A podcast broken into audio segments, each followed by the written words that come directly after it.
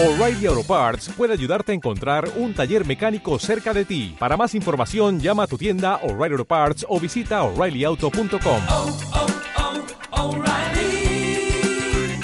oh, Parts. Una estación del grupo Radiorama de Occidente. Bien, amigos nuestros, muy buenas tardes. En los caminos de la vida buscando el conocimiento para tener instantes de entendimiento y llegar a la luz. Con Joel Fernando Mendoza. ¿Cómo están todos? ¿Ya están disfrutando de su alimento? ¿Ya están teniendo esa comunicación de familia tan importante y tan sana que vamos a lograr poco a poco un nuevo México? Ese nuevo México no es tan simple o sencillo. Se da con todo un proceso de conocimiento, todo ese proceso de entrega, de administrar el tiempo, de administrar el sentimiento, donde hay que servir, servir y dar. Hoy tenemos a alguien muy especial que nos va a hacer el favor de plantear el tema que se llama el bosque de la primavera. Y cuando yo platiqué con él y le dije, el bosque de la primavera, todos lo necesitamos, pero solo nos acordamos de él cuando es la época de incendios. Pues él me dijo, no, fíjate, debemos recordarlo siempre. Y esta conversación que tuvimos esta mañana, donde el bosque de la primavera es de 365 días del año, y es útil a miles y miles de millones de personas, porque aún sea un pequeño instante y lugar en esta tierra, da y genera una gran cantidad de vida que poco a poco no la hemos ido terminando. ¿Por qué? Simplemente, pues falta de educación. Bienvenido, maestro José Luis Gámez Valdivia director ejecutivo del área de protección de la flora y fauna de la primavera. ¿Cómo estás, José Luis? Buenas tardes a ti, a los radioescuchas. Muy contento de estar de nuevo aquí participando en este programa maravilloso, donde más que informar forma, valores y principios para tener una mejor relación con nuestro entorno y con nosotros mismos. Al contrario, estamos muy felices, muy contentos de estar participando en este programa. José Luis, tienes una maestría. Así es. ¿En qué lugar? Bueno, fue una maestría muy interesante, es una maestría tecnológica que tiene, eh, se involucraron dependencias como el Colegio de Postgraduados, eh, la Secretaría de Educación Pública, la Universidad de Guadalajara y la Comisión Nacional Forestal.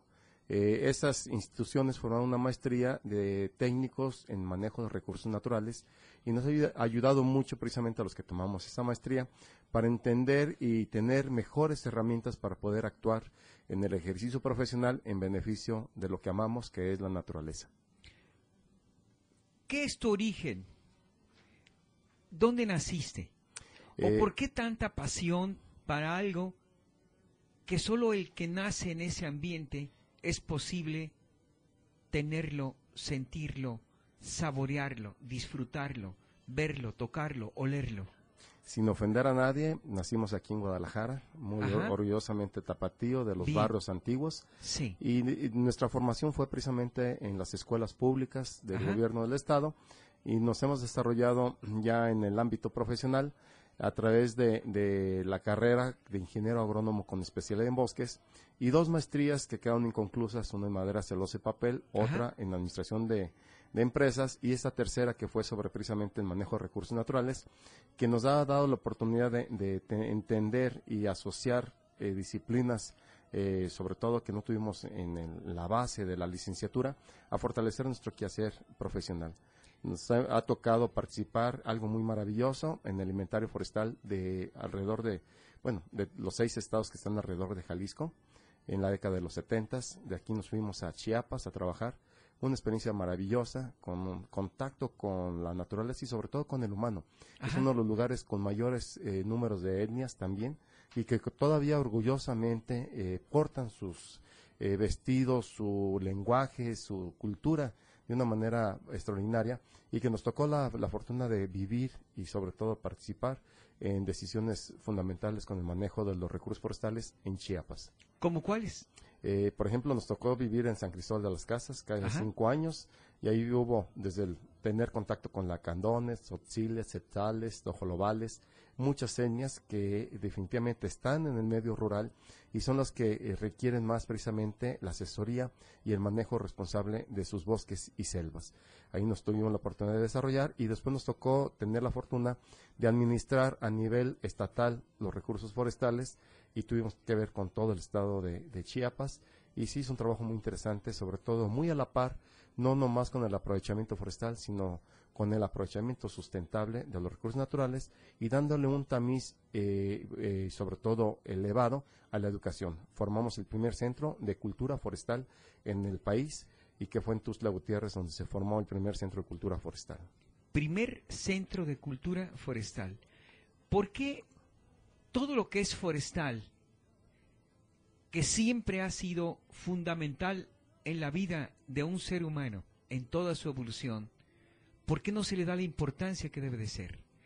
¿Por qué se han dejado contaminar por tanto político? ¿Por qué no han logrado tener los recursos suficientes para que esto dé vida a la vida? ¿Por qué? Yo creo que parte mucha de la forma y sobre todo la educación que nos han inculcado las nuevas generaciones Ajá. y sobre todo también a las antiguas, ¿no? Porque ahorita ya somos las antiguas generaciones, antes éramos las nuevas y que hemos sido una amalgama de sentimientos y sobre todo de novedades, porque también hay que llamarlo, a pesar de que los árboles existen en miles, millones de años, eh, precisamente hoy entendemos la función tan importante.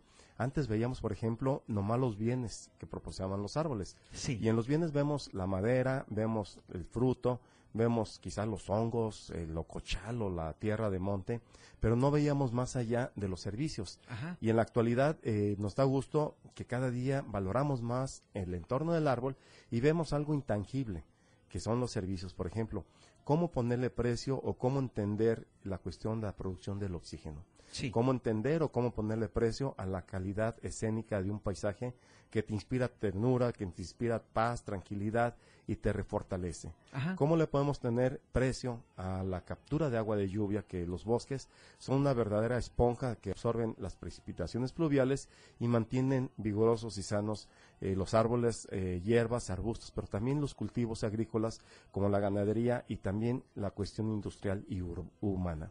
Entonces, todos esos elementos nuevos que de la biodiversidad, captura de carbono, temas que eh, a nivel mundial ya se están manejando, se están entendiendo y nos hemos involucrado. Ahorita vemos con, con mu- mucha facilidad que los niños tienen una facilidad para entender y asimilar esas cosas que a nosotros nos costó trabajo. Y quien no recuerda, en la década de los 70, 60, era muy común cuando empezaron los pañales a estar Sí. de moda en la ciudad, ver pañales en las calles. Sí. Y definitivamente eso ha ido cambiando. La cultura de la responsabilidad del manejo de los residuos sólidos ha cambiado. Y en el aspecto forestal sucede lo mismo. Antes era muy fácil ir y tumbar un árbol para el árbol, árbol de Navidad. Sí. Iban al, al, no sé, al nevado o a la sierra, tumbaban un, un árbol y lo ponían de árbol de Navidad sin ningún permiso, sin ningún manejo. Ya en la actualidad requerimos ciertas normas que nos han ayudado precisamente a administrar. A veces nos han complicado eh, la, la cuestión administrativa, la existencia, ¿no? Sí. Pero debemos de entender toda la sociedad que si existen leyes, existen normas, es precisamente en beneficio de los recursos y en beneficio del humano para no caer en el libre albedrío de cada persona y hacer un abuso de estos recursos naturales que son limitados. Son limitados. Esa es la palabra. Incluso el agua es limitada. Así es. Es la misma agua desde la época de los dinosaurios, so- solamente dando vueltas. ¿Cómo es que ha sido posible con esta falta de educación y de sensibilidad? Hablas de una generación pasada y de una generación nueva. Quiero decirte que estás muy joven y todavía estás en esta generación, que estás transmitiendo mensajes que ya tuviste oportunidad de sensibilizarte, pero también tuviste que haber tenido tus papás, tus abuelos o alguien alrededor tuyo creándote eso que hoy eres, esa sensibilidad que hoy tienes. Nos tocó la fortuna y la dicha todavía de ser casa numerosa, Ajá. con corral Sí. en la casa habitación. Sí. Y tenemos una serie de árboles frutales y de ornato, y así como animales eh, de, de domésticos. Y algo muy importante que acabas de mencionar, el agua. Yo el agua lo veo con tristeza. Antes, eh, cualquier chamaco que anduviéramos en la calle jugando fútbol, béisbol o cualquier encantado, sus hojas que ya se olvidaron, ya están en esas actividades en peligro de extinción. Ajá. Pero lo veíamos con gusto que cualquier manguera, cualquier llave que encontramos en la calle era buena para eh, pegárnoslos a la llave y tomar agua con esa Sí. confianza y esa tranquilidad. Ahora en la actualidad, desgraciadamente, nos han hecho y nos han inculcado el cultivo del agua de garrafón. Y que ojalá hubiéramos inculcado los principios básicos para tener un agua potable de- desde la llave de tu casa, como en otros países, y no estar consumiendo agua muy elevada, muy cara, que incluso si lo analizamos es más cara ya el agua de calidad que la gasolina. Es un correcto. litro de agua de un envase de marca, ¿cuánto sale? 10, 12, 15 pesos. Bueno, es una forma de robar al ser humano y es una forma de causarle daño a su ignorancia. Imagínate que voy a un gran restaurante de mucha pompa y de mucho lujo hace unos días y me traen un garrafoncito de agua que viene de otra parte del mundo y que cuando me la tomo y les comento que para mí sabía igual, las personas que me invitaron pensaron, caramba, cuánta ignorancia dejó él.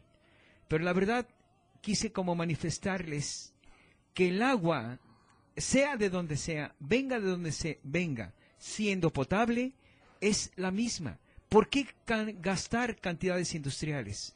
Ya me están regañando, creo que nos vamos a un, por ahí algún comercial. Pero, no se vayan. Escúchenos, porque pocas veces tenemos este tipo de cerebros que transmiten la verdad. Regresamos en un minuto. Quizás yo desprecié aquello que no comprendía. Hoy sé que firme Presidente Enrique Peña Nieto. Para llegar al despacho presidencial de Palacio Nacional, todos los presidentes suben por una escalera en cuya pared se encuentra grabada en letras enormes, La patria es primero. Esta frase es tan clara, deja tan claro lo que uno tiene que hacer, ir más allá de nuestras diferencias por el bien de algo mucho más grande, la patria. De ahí que una de las primeras acciones de mi gobierno fue firmar el Pacto por México con los principales partidos políticos. Ya hemos logrado varias reformas muy necesarias, incluso constitucionales, y vamos a lograr más. ¿Por qué? Porque la patria es primero. Primer informe. Gobierno de la República. ¿Cuándo es el mejor tiempo para hacer publicidad en radio? Publicidad que genere ventas, publicidad que incremente el valor de su marca. Sin duda, mientras más pronto inicie, más rápido verá sus beneficios. En Radiorama tenemos estaciones para todos los mercados. Llámenos y juntos encontraremos la mejor estrategia para su negocio. 3123-0688. 3123-0688.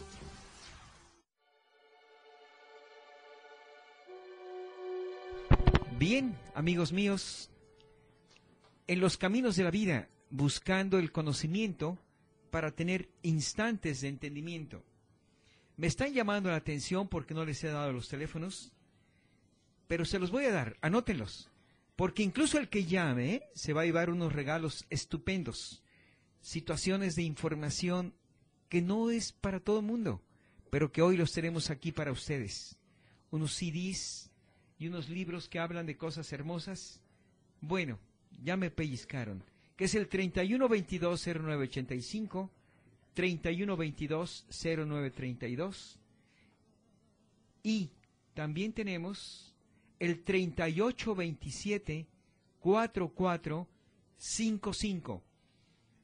Y José Luis me está comentando que dé su correo para cuando tengan algo que manejar o que escuchar o que entender, se los voy a decir. www.bosquelaprimavera.com y el teléfono es 3110-0917. Bien, vamos a continuar con José Luis, director ejecutivo de la área de promoción de, de la flora y fauna de la primavera. Pero hablando de la primavera, estamos hablando del mundo, ¿eh? La primavera solamente es algo que en función al mundo parece muy pequeño, pero estamos hablando del mundo. Y cuando habla uno con gente que sabe y conoce, va criando conciencia en los papás, las mamás, los abuelos, para que orienten a esos niños, para que no supongan que solamente un bosque hermosísimo se ve en un póster. No, no, no, no, en la vida real, para que tengan esa opción de viajar, conocer y respetar. Bien, José Luis, me gustaría que nos profundices más el porqué de la importancia de que en época de agua se hable del bosque y de la primavera. Algo fundamental, lamentablemente en nuestro país la mayor parte de la agricultura depende de la agricultura de temporal. Y hago alusión a este tema porque muchos de los radio- eh, radioescuchas eh, tienen eh, esta estación y este programa como algo habitual. Y podemos llegar al medio rural precisamente y lo importante es de mantener nuestros bosques, eh, no solamente las áreas naturales protegidas, sino todos los cerros, todos los bosques, las selvas o incluso la vegetación desértica de cualquier tipo de vegetación, debemos de mantenerla eh, manejada responsablemente para que sean esas esponjas naturales de eh, absorción de agua, de lluvia y que esos vayan a alimentar el manto freático. Alimentando el manto freático vamos a tener la oportunidad y la ventaja de que aparezcan manantiales o ríos cuenca abajo y que le dan vida precisamente a todo el entorno. Entonces, los bosques, selvas, cualquier tipo de vegetación, es muy importante que no la dañemos, que no la quemamos, que no hagamos cambios de uso de suelos innecesarios, porque muchas veces eh, tenemos una hectárea y desgraciadamente la costumbre del campesino es quemarla para limpiarla, pero se les va la lumbre y al rato, en vez de quemarse una hectárea, se nos quemaron miles de hectáreas. Y eso es muy triste porque esas miles de hectáreas quitan la cubierta vegetal y cuando llueve, el, el- el impacto de una gota de agua, imagínense un granizo, como el que acaba de caer hace algunos días, Ajá. pero una gota de agua incluso salpica, es una, una fue- fuerza muy fuerte, valga la redundancia, de, Sí. de impacto que tiene en el suelo y provoca la erosión. La erosión no es otra cosa más que la pérdida del suelo y puede ser por erosión eólica, que es la del aire, o hídrica, que es con, a través de las corrientes de agua. Ajá. Entonces, si quitamos la cubierta vegetal, vamos a impedir que ese eh, impacto de la gota hacia la tierra eh, llegue eh, de manera indirecta a través del follaje del árbol y caiga de una manera más paulatina, más despacio al suelo y se pueda filtrar, porque el sistema radicular de las plantas ayudan a filtrar el agua y a manejarlo de una manera responsable.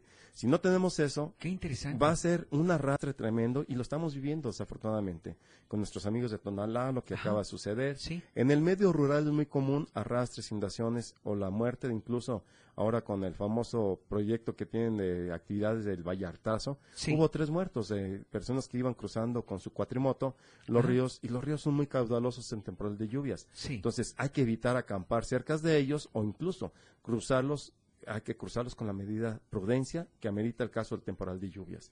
Entonces es muy importante mantener la cubierta vegetal para que nuestros mantos freáticos, nuestros pozos, que muchos todavía nuestros radioescuchas, Sí. yo creo que siguen metiendo el balde al, al pozo del agua Ajá. y están todavía abasteciéndose de agua de estos manantiales, que no es otra cosa más que manto freático.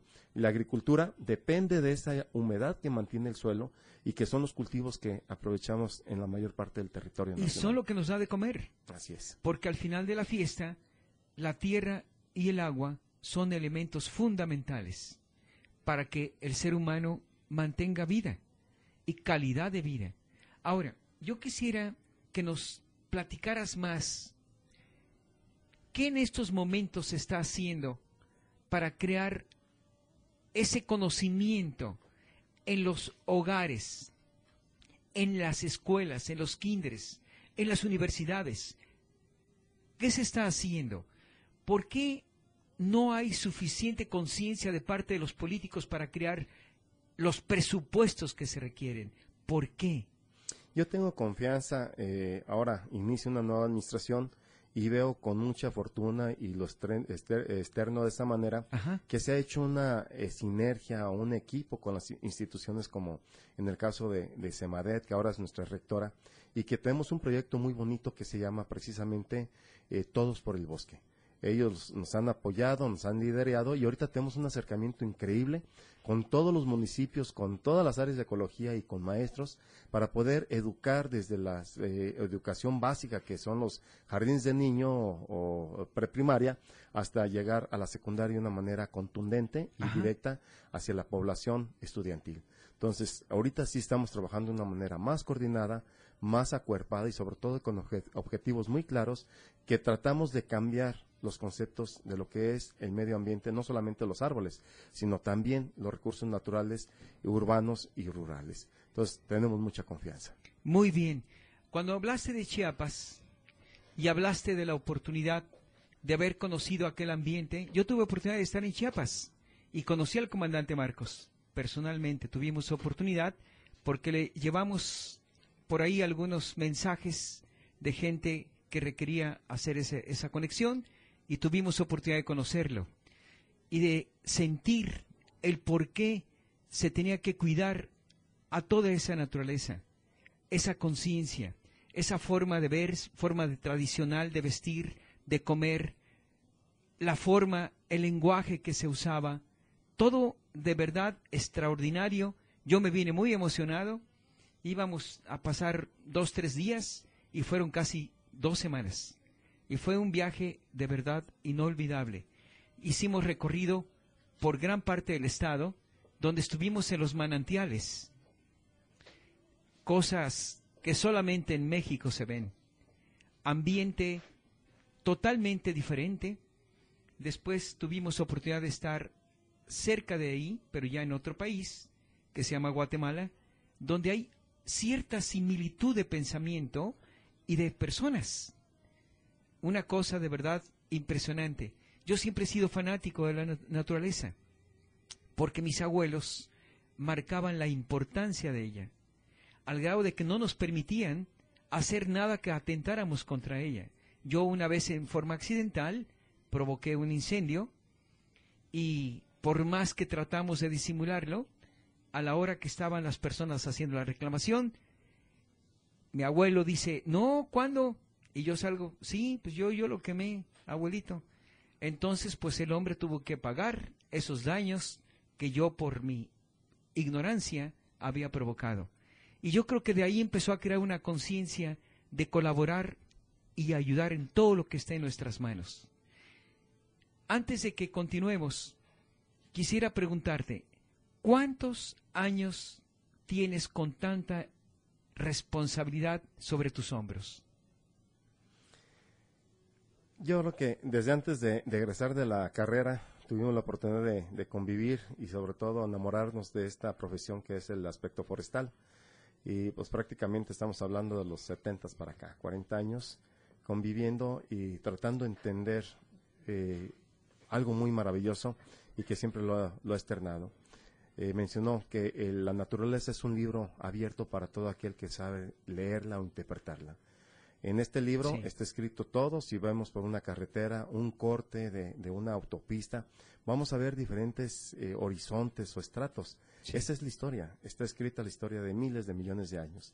Si lo queremos ver en el aspecto, ahora sí, de árboles, pues vamos a ver eh, recursos maravillosos, cómo ha ido evolucionando eh, las plantas para irse adaptando a las condiciones extremas que hemos generado la raza humana. Dicen eh, científicos que si desaparecieran eh, lo- la- las abejas o los insectos, en 50 años se acabaría el planeta. ¿Qué Otros tal? dicen que en 8 años. Vámonos al aspecto más positivo, en Sí. 50 años. Pero, todos si- hablan de acabarse. Así es. Eso es lo grave. y, y- y la, la comparación es esa, que si se acabara el humano en 50 años, la vida florecería. Qué triste, ¿no? Que si Sí. se acaba el humano, el mundo vuelve a florecer. Claro. Pero si se acaban los insectos, el mundo se nos acaba. Entonces, ¿qué tan importantes somos y qué tan importante papel jugamos? Yo creo que Dios nos dio un poder muy enorme, el, el ser, entre comillas, el ser racional, que a veces no nos comportamos como tales de racionales y hacemos cosas que atentan contra nosotros mismos y las seguimos haciendo. Sí. Si somos seres racionales, tenemos que discernir entre lo bueno y malo y eso es lo que nos diferencia de los animales. Ajá. El poder discernir. Hay animales que lo hacen por reacción o por instinto, pero el humano Sí. lo hace por razón. Y es lo que debemos de aprender, observar la naturaleza y explicarnos y aplicar las experiencias que tengamos para hacernos más positivas y productivas. Me platicaron, por cierto, mi abuelo, había un árbol que se partió en dos y el Señor me platicó exactamente en qué época le faltó agua, en qué época le sobró agua, conforme la historia del árbol estaba en su tronco. Y de ahí cada vez que veo, por ejemplo, vamos a un restaurante que se llama La Cabañita, donde son unas bancas, que es una madera, y ahí se ve la huella del tronco. Cómo tuvo agua, cuándo tuvo una gran escasez, cuándo tuvo un estrés, cuándo incluso tuvo un golpe quizás de aire o alguna cosa así. Pues todo queda registrado ahí, como si fuera huella digital. Así es. Eso se presta mucho en las coníferas, Ajá. en donde se reflejan precisamente los anillos de crecimiento y en algunos lugares hasta en museos ponen cuando hubo un incendio, cuando hubo un estrés hídrico, Correcto. plagas, enfermedades, se va reflejando en esa en ese corte eh, transversal del árbol. Sí. Es un poco más complicado en los, eh, sobre todo árboles tropicales, donde no tienen tan marcado el temporal de lluvias y de secas. Ajá. Pero en, lo- en los bosques templados fríos, sobre todo en las coníferas, es muy común ver. Y lo que vemos en las, pla- en las tablas que compramos no es otra cosa más que el veteado. Hay un veteado precioso, Sí. como puede ser cilíndrico, como el caso de las coníferas, u otros como la parota o guanacastle, como lo conozcan alguna gente. Ajá. Eh, su nombre científico es Enterolobio cyclocarpum, que es un árbol maravilloso. Más despacito. porque- Enterolobio cyclocarpum. Y mucha gente la conocen como guanacastle o parota. El nombre más común, como lo conoce la gente, es la parota. ¿Qué Y de ese árbol obtenemos incluso hasta semillas que nos pueden ser útiles porque tiene mucha proteína y que es usada como harina. Ajá. Para. Interesante. Bien, pues vamos a continuar con este tema porque de veras estamos aprendiendo, aprendiendo bastante. Regresamos en un minuto y va al inicio del siguiente corte. Viene una jovencita llamada Lluvia y como estamos en época de lluvia, va a hablar y tocar algunos temas de lo que hoy les vamos a obsequiar. sin descansar a mi manera.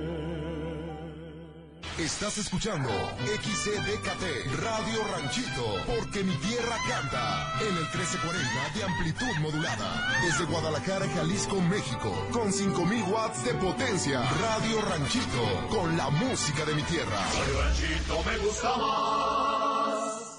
Una estación del grupo Radiorama de Occidente. Es nuestro pacto.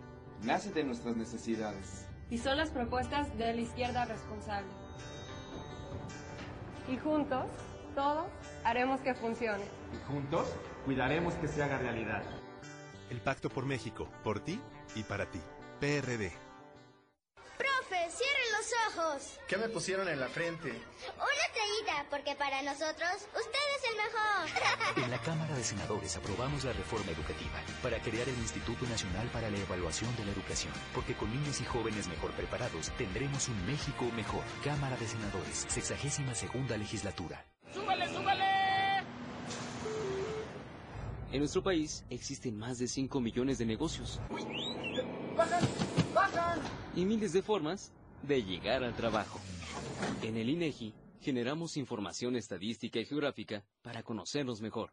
INEGI, Conociendo México. La SEP al servicio de la comunidad. Se solicita su colaboración para localizar a jóvenes universitarios. Se les ha visto en instituciones públicas de nivel superior cursando los últimos semestres. Las señas particulares son el talento y ganas de retribuir lo que la sociedad les ha brindado. Si con tu servicio social estás apoyando a una comunidad, la SEP te puede ayudar. Consulta www.becas.sep.gov.mx. Secretaría de Educación Pública, Gobierno de la República. Este programa es público ajeno a cualquier partido político. Queda prohibido el uso para fines distintos a los establecidos en el programa. ¿Sabías que los productores de petróleo de todo el mundo han realizado reformas energéticas como la que hoy impulsa México? Sí, países como Cuba, Noruega, China, Brasil o Colombia. Adivina quién no. México. Cambiemos esto. Sí se puede. Reforma energética. Toda nuestra energía para mover a México. Gobierno de la República.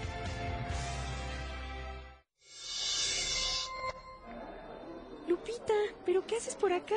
¿No te habías ido al otro lado? Sí, por poquito me quedo en el intento. ¿Cómo? Pues, ¿qué pasó? Tratamos de pasar por el río, pero ni te imaginas lo fuerte que está la corriente. Es una lucha entre el agua y una. Yo tuve suerte porque había una rama, pero un señor ya no la contó. Cruzar sin documentos te lleva por caminos peligrosos. Secretaría de Relaciones Exteriores. Gobierno de la República. Este programa es público ajeno a cualquier partido político. Queda prohibido el uso para fines distintos a los establecidos en el programa.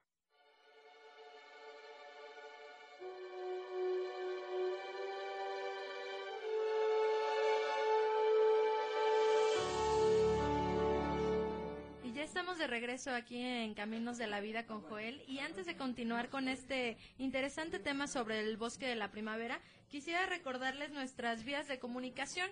Usted se puede poner en contacto con nosotros a través de nuestras líneas telefónicas que son 31 22 09 85 o también nos puede buscar a través de Facebook. Nos encuentra como Caminos de la Vida con Joel para que tenga toda la información acerca de los invitados y los regalos que tenemos. Y esta tarde tenemos regalos para las personas que se están comunicando con nosotros y nuestro invitado de honor, el maestro José Luis Gama Valdivia, nos trajo alguna información sobre el bosque de la primavera y esta información va también acompañada de ese interesante documental que, que lleva un pequeño libro donde podemos encontrar información acerca de la flora, la fauna que, que, tenemos en el bosque de la primavera. Y también nuestro invitado nos quiere hacer una invitación al a esta nueva convocatoria, a estos recorridos nocturnos que me parecen en lo personal muy interesante y se llaman Bosques a Media Luna. ¿Nos puedes platicar un poco sobre estos recorridos?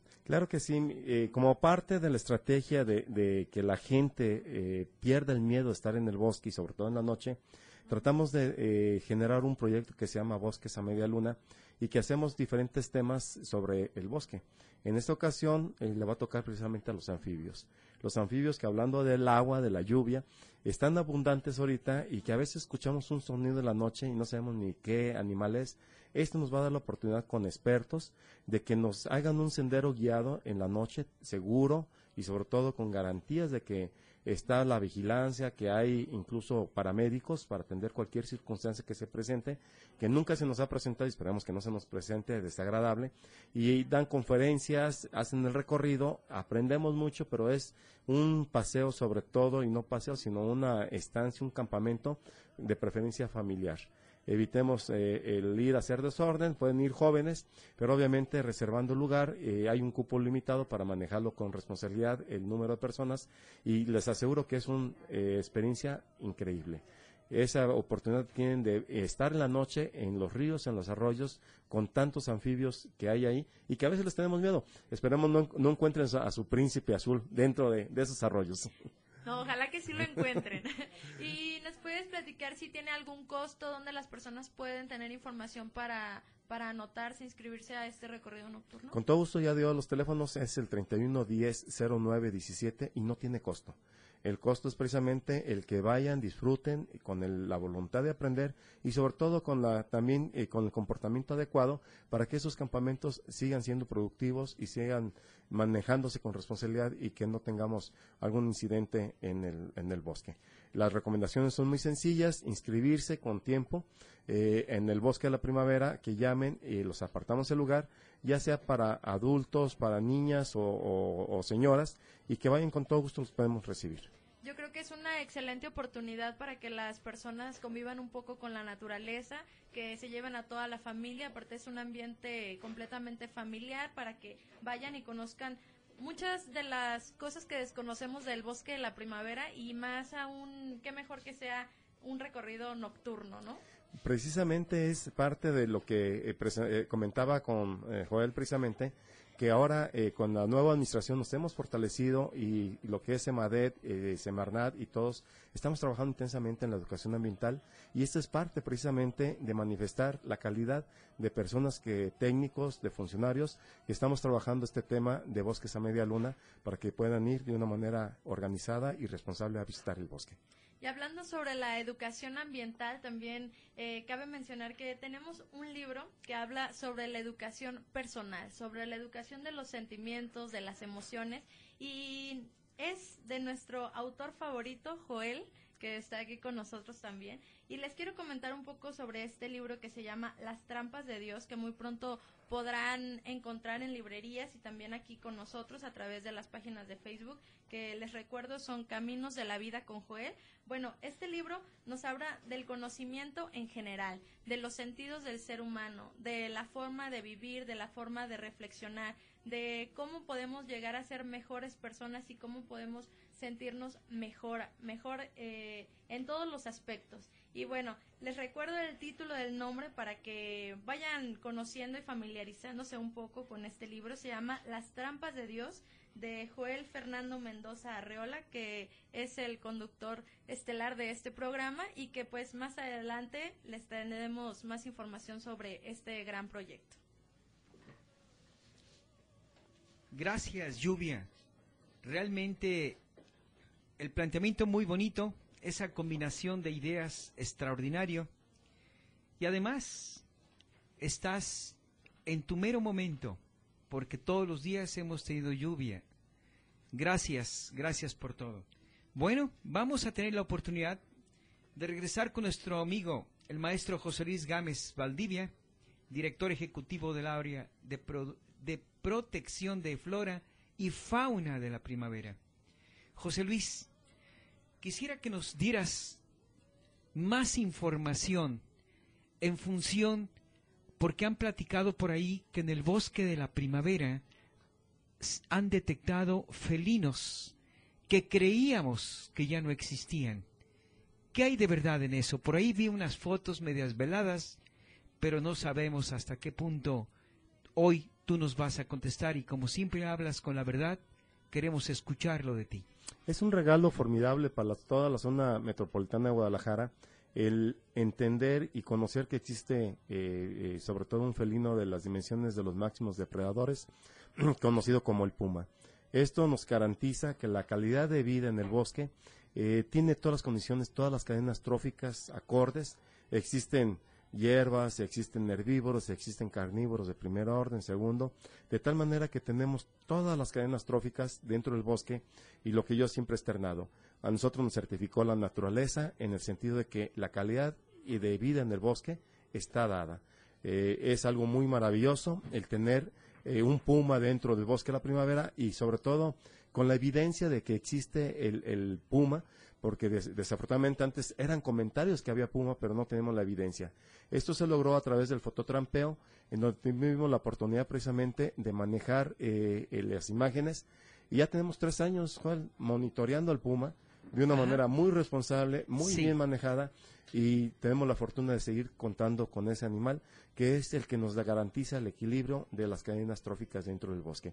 No hay que tener miedo, pero tampoco hay que irlo a buscar. Hay que respetar el entorno natural del bosque y por eso es algo muy importante tener una reglamentación y sobre todo una orden en la zonificación a visitar. A veces nuestros amigos, eh, sobre todo los ciclistas, se molestan porque hacemos declaraciones en sentido de que debemos de respetar alguna ruta, pero es por garantía y seguridad de ellos como también por la vida silvestre. no tenemos que perturbar a los animales en su entorno natural y debemos de ser cautos y responsables, sobre todo si queremos seguir disfrutando esta maravilla, tenemos que ser responsables con ellas. ¿Cómo has logrado conciliar los intereses de algunos particulares para que crean esa conciencia de naturaleza viva? Es, eh, es una tarea que nos ha llevado todos esos eh, años tratando de coincidir y buscar equilibrios. En la actualidad, eh, cada día los propietarios están entendiendo que la realidad tenemos una maravilla, que hay que cuidarlo, no para las generaciones actuales, sino para las generaciones futuras, y que deben sentirse orgullosos y sobre todo con esa satisfacción de que estén aportando con sus predios, ya sean ejidatarios o particulares que heredaron o compraron o, que fueron dotados, deben de, entender que tenemos una responsabilidad muy grande para toda la historia de Jalisco. El bosque de la primavera no es un bosque para un año, diez años, es para una perpetuidad. Perpetuidad. Bien, pues eso es fundamental, crear conciencia. En vez de crear conflictos, crear conciencia y unir intereses emocionales, unir, unir intereses de vida, de conciencia y de estado de salud y de calidad de vida. Si el entorno está bien, todos estamos bien. Si el entorno está mal, es conflicto. Dentro de unos días va a estallar una guerra en un país del mundo porque de alguna manera había aún ese señor que es el Premio Nobel de la Paz, dijo claramente hace un año aproximadamente, dice, si logran frenar la posibilidad de tener armas químicas, todo está bien.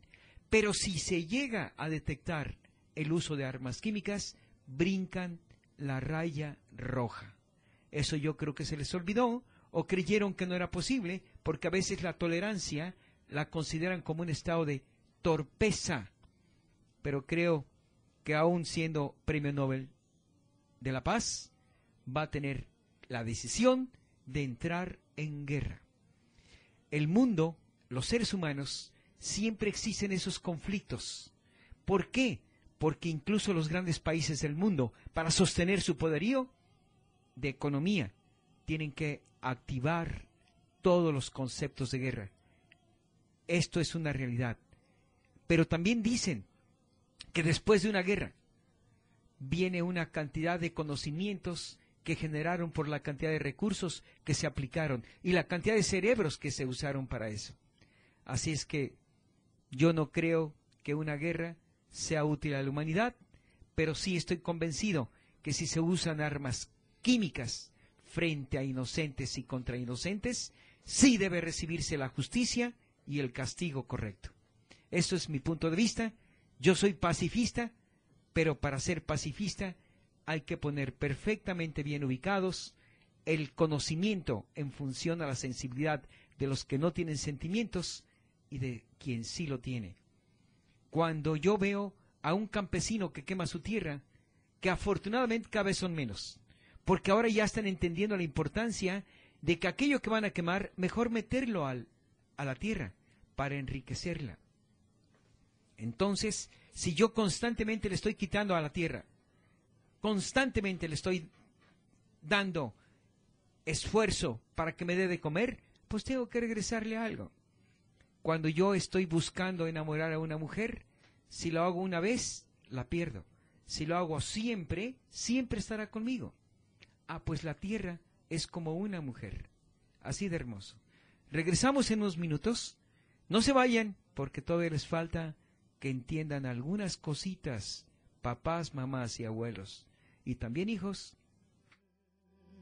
Solo la flor y lo mejor de cada instante. El Palenque Fiestas de Octubre te baja las estrellas.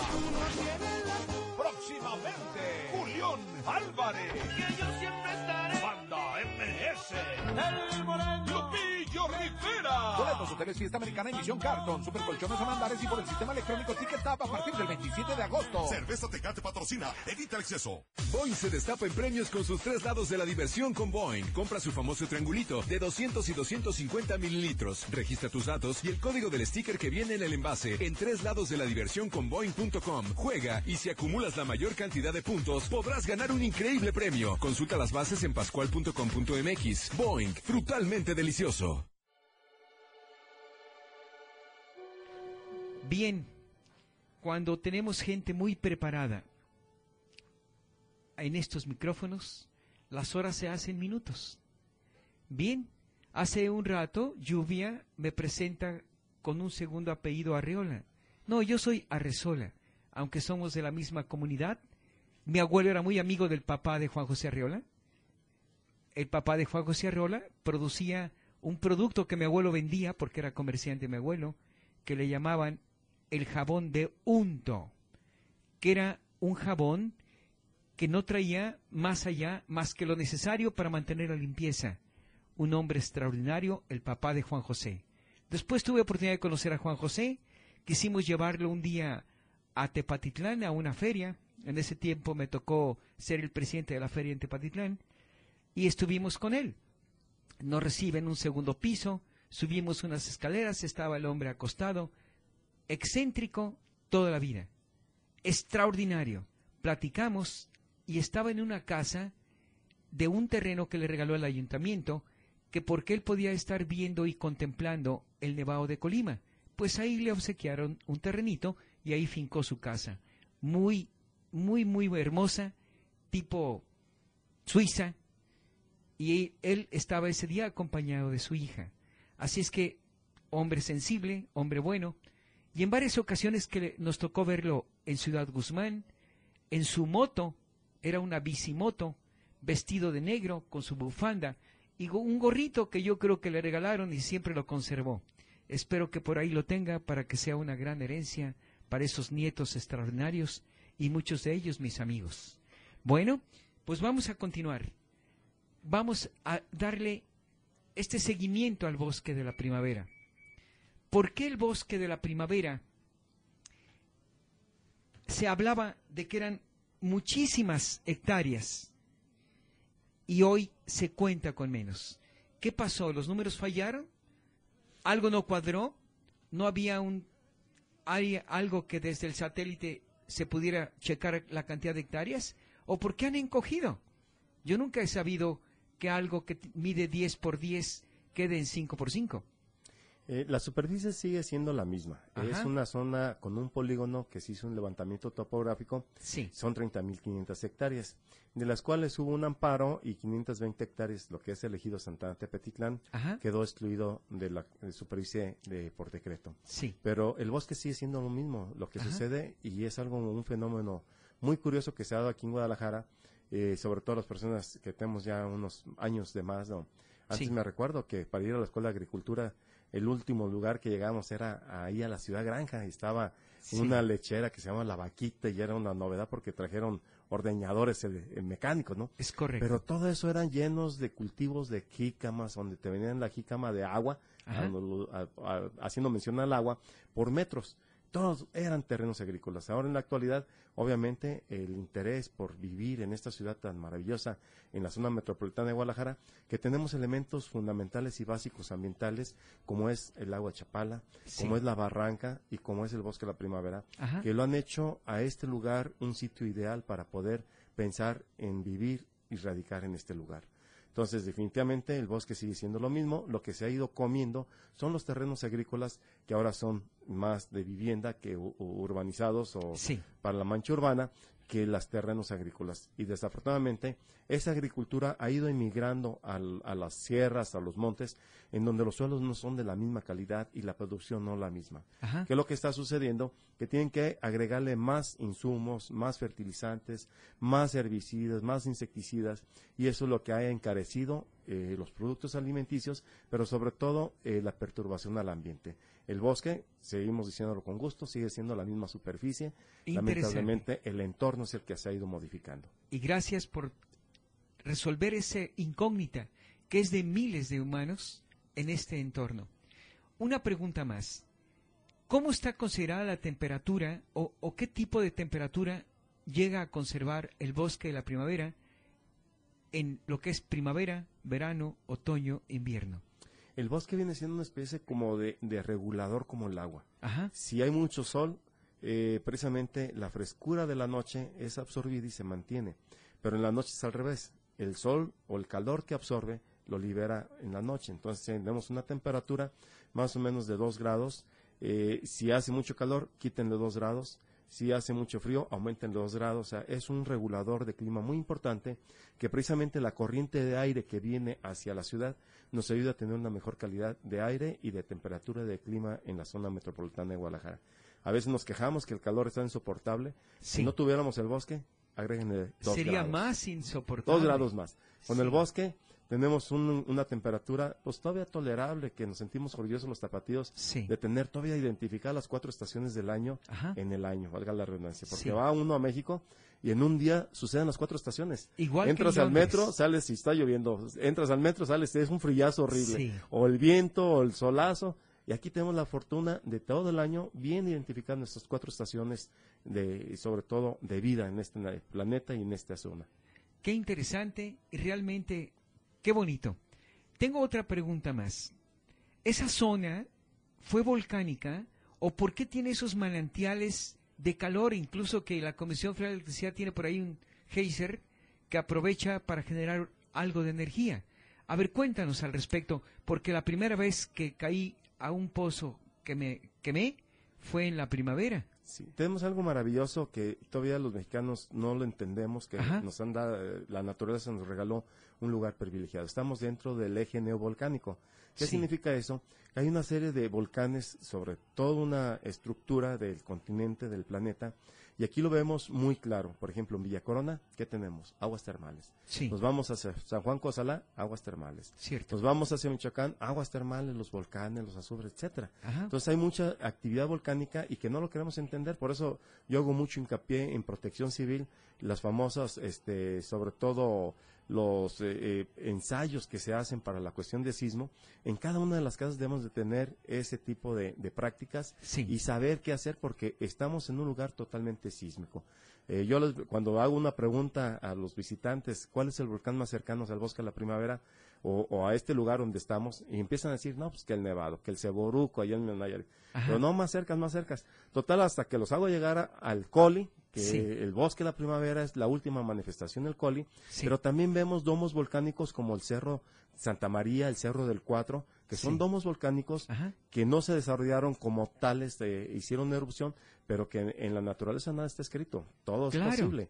Porque mucha gente, hay volcanes inactivos que se activan y hay volcanes que ya se extinguen. Ajá. Entonces, aquí tenemos una por- fortuna de tener hasta el, el- el espectáculo más remoto de la Tierra, Sí. que es un volcán activo como es el volcán de fuego, Sí. mal llamado volcán de Colima, porque están en los territorios de Jalisco. Está en Jalisco, Pero sí. tenemos esa bo- bonita y esa oportunidad de admirar y valorar y respetar la naturaleza con nuestros volcanes. Tenemos volcanes, tenemos selvas, tenemos costas, tenemos lagos.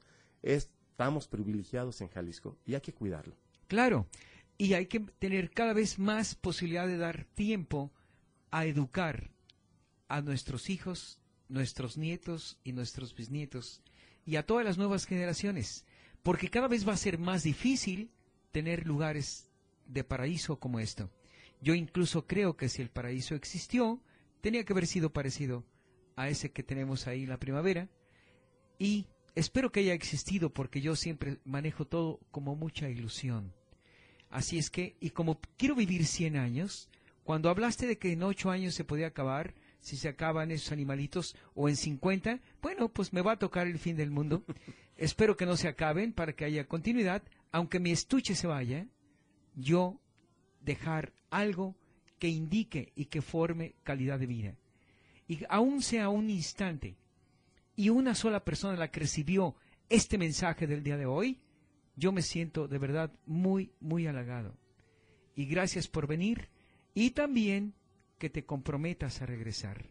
Aquí el único compromiso es hablar la verdad, con sencillez, con madurez y en la forma que tú lo haces, encajas al 100 en este programa. Es un honor y un privilegio estar aquí con ustedes compartiendo este micrófono. Gracias. Bien, también tenemos la visita de hoy, una jovencita que vino a checar cómo estábamos.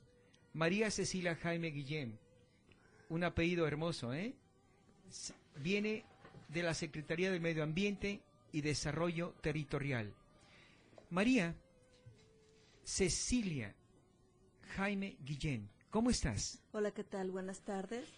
Más que nada vine a acompañar al ingeniero y bueno, estamos en una estrategia de comunicación un poquito diferente de cómo se había manejado en otras administraciones sí. y bueno, venimos más que nada a ponernos a sus órdenes. Gracias. Muchísimas gracias. Quiero decirte que eres una mujer muy hermosa y además se ve que eres muy inteligente.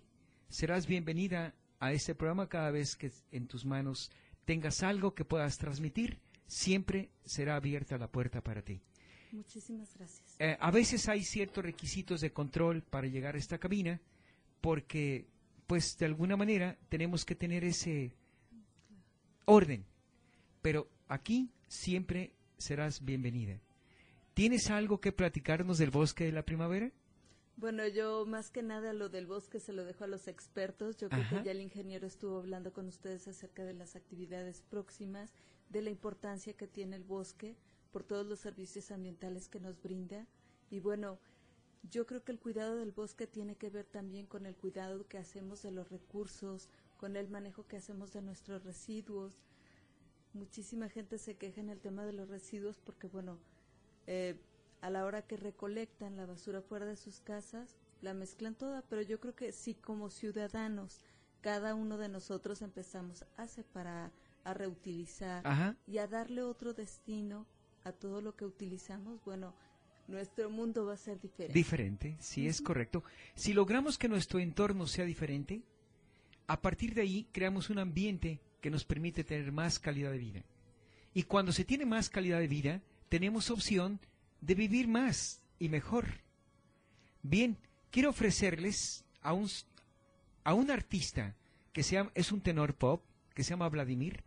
Cuando tengan algún evento donde tenga necesidad de reunir recursos para beneficiar a otros, yo con gusto hablo con él para que nos haga el favor de cantar, que canta precioso.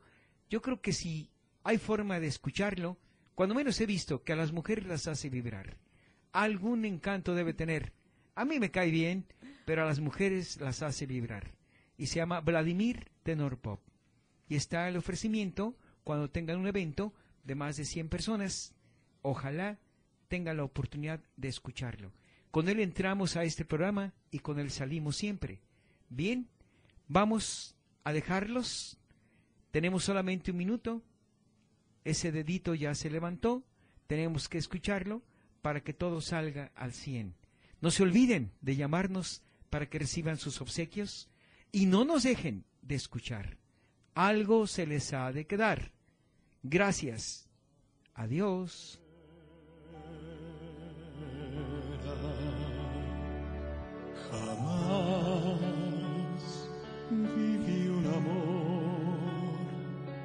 Para mí fuera importante.